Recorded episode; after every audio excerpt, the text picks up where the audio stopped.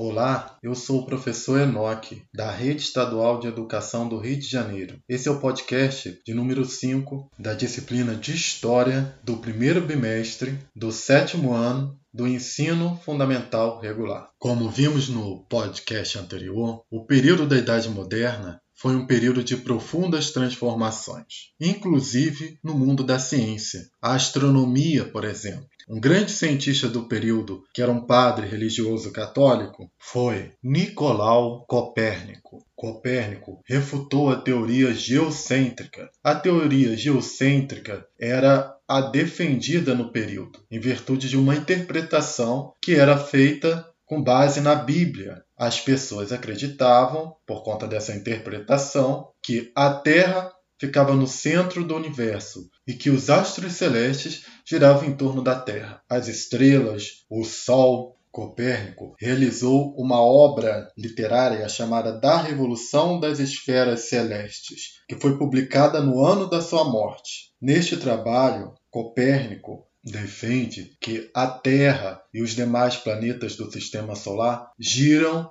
em torno do Sol. Esta obra provocou a reação das pessoas, principalmente dos religiosos, porque contrariava a crença dominante de que a Terra era o centro do universo. Posteriormente, outros pensadores defenderam as ideias de Copérnico. Um deles foi Galileu, que, por defender a ideia de que a Terra não era o centro do universo, foi acusado de herege pela Inquisição Católica e, para livrar-se da morte, teve que negar as suas ideias. As transformações desse período abriram caminho para a chamada Reforma Protestante. A Reforma Protestante ocorre num ambiente em que a Igreja Católica se vê diante de uma profunda crise. Esta crise acontecia por diversos motivos: a falta de preparo intelectual do baixo clero, a venda de indulgências, a venda de perdão de pecados, a venda de relíquias sagradas. Ao mesmo tempo, a Igreja Católica censurava a usura, ou seja, o lucro excessivo. A Igreja Católica condenava o empréstimo de dinheiro a juros. E esta moral religiosa católica acabava por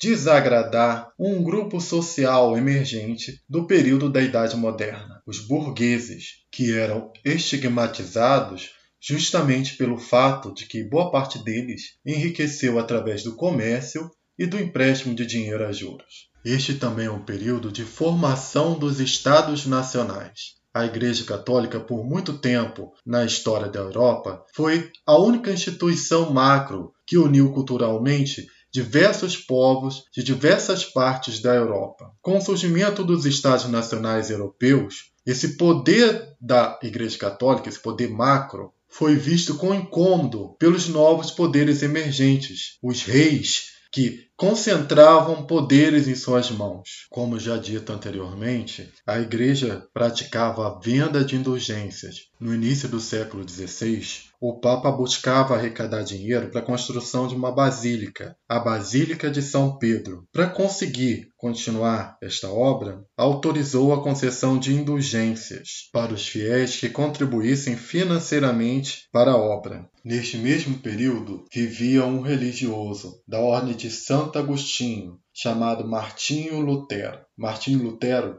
era crítico da venda de indulgências. Numa ocasião, um frade chamado Tetzel, dentro da igreja, disse o seguinte: Assim que a moeda no cofre cai, a alma do purgatório sai. Martim Lutero assistia a isto, em seguida dando um passo decisivo que posteriormente provocaria o seu rompimento com a Igreja Católica. Num primeiro momento, Martim Lutero queria somente reformar a Igreja. Por isso, ele escreveu as famosas 95 teses de Lutero. Entre as teses de Lutero, afixadas na porta de uma igreja em 1517, lia-se o seguinte: Estão errados os pregadores de indulgências que dizem que um homem é libertado e salvo de todo o castigo dos pecados pelas indulgências papais. Eles pregam que a alma voa para fora do purgatório tão logo tilinte o dinheiro jogado na caixa. Os cristãos deveriam aprender que todo aquele que vê um homem necessitado e não o socorre, e depois dá dinheiro para perdões,